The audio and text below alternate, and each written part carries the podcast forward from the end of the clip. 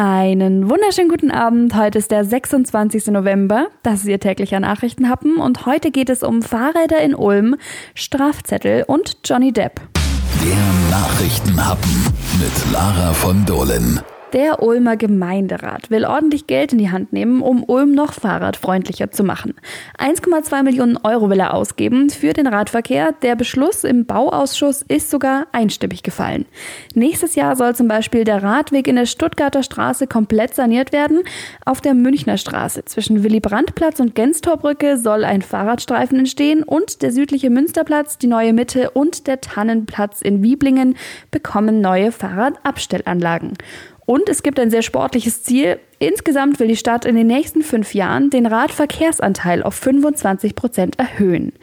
Interessant dabei ist, bis 2020 wurde ein Ziel von 20 Prozent Radverkehrsanteil in Ulm festgelegt. Aber wo stehen wir denn jetzt gerade? Der Allgemeine Deutsche Fahrradclub, kurz ADFC in Ulm, sagt, dazu gibt es keine aktuellen Zahlen. Die letzte Zählung wurde schon vor Jahren durchgeführt und auf die geplante Zählung wurde wegen der vielen Baustellen in Ulm verzichtet. Genaue Angaben von Seiten der Stadt stehen noch aus. Na, dann mal an die Arbeit. Vergangene Woche hat die Stadt ja auch schon erklärt, wo sie noch überall investieren will. Da steht einiges auf der Agenda. Allein 62 Millionen sollen in den Wohnungsbau fließen, 16 Millionen in die digitale Infrastruktur. Es kommen elf neue Busse und sechs neue Straßenbahnwagen. Außerdem soll hinter der Pionierkaserne ein E-Ladepark gebaut werden. Und darüber freut man sich bei der Stadt besonders, das alles geht ohne Nachtragshaushalt. Bis jetzt ist man also gut durch die Krise gekommen. Hoffen wir, dass es auch schnell wieder bergauf geht, dann sind vielleicht noch ein paar Euro mehr für die Radwege drin.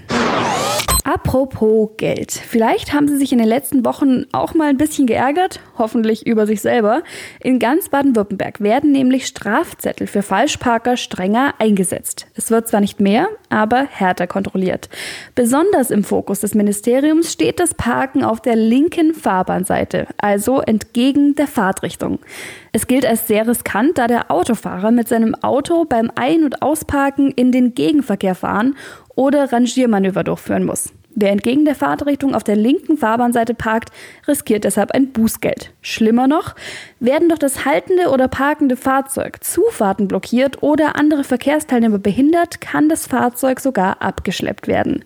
Dann fallen zusätzlicher Aufwand und weitere Kosten an. Nur in zwei Fällen ist Linksparken übrigens erlaubt, wenn auf der rechten Straßenseite Schienen verlaufen und in genügend breiten Einbahnstraßen, da gibt's ja keinen Gegenverkehr. Der Nachrichtenhappen, der Aufreger des Tages. Nachdem Johnny Depp aus den neuen Harry Potter Filmen Fantastische Tierwesen 3 rausgeflogen ist, gibt es jetzt wohl einen Nachfolger. Den Bond-Bösewicht Mads Mikkelsen. Man kennt ihn aus Casino Royale und aus der Serie Hannibal. Was daran der Aufreger des Tages ist?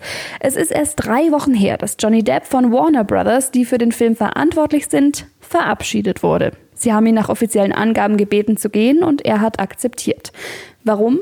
Johnny Depp hat Ende November eine Gerichtsverhandlung verloren. Darin hatte er die Zeitung The Sun verklagt, die ihn einen Frauenschläger genannt hatte. Dieser Titel bezieht sich auf Johnny Depps Ehe mit der Schauspielerin Amber Heard. Beide hatten sich gegenseitig vorgeworfen, gewalttätig zu sein. 2019 kamen Audiomitschnitte ans Licht, aus denen man herauslesen könnte, dass Amber Heard Johnny Depp Gewalt zugefügt hat. Wegen Gewalt gegen ihre Ex wurde Amber Heard auch schon verhaftet. Ganz sicher ist in der Ehe der beiden sehr viel schiefgelaufen. Verurteilt wurde Johnny Depp aber ebenso wenig wie Amber Heard. Seine Fans sind deshalb von Warner Brothers sehr enttäuscht, milde ausgedrückt. Jetzt folgt meine persönliche Meinung. Anschuldigungen zu häuslicher Gewalt sollte man immer ernst nehmen. Warners Entscheidung, Johnny Depp aber jetzt rauszuwerfen und ihn auch gleich zu ersetzen, ist insofern nicht schlüssig, dass der Vorwurf schon seit Beginn der Dreharbeiten zum ersten Fantastische Tierwesen-Film im Raum stand und jetzt nur die Klage abgewiesen wurde, dass ihn die Sun nicht Frauenschläger nennen darf. Und obwohl gegen sie ähnliche Vorwürfe im Raum stehen, behält Amber Heard ihre Rolle in Aquaman obwohl auch dieser Film Warner Brothers gehört.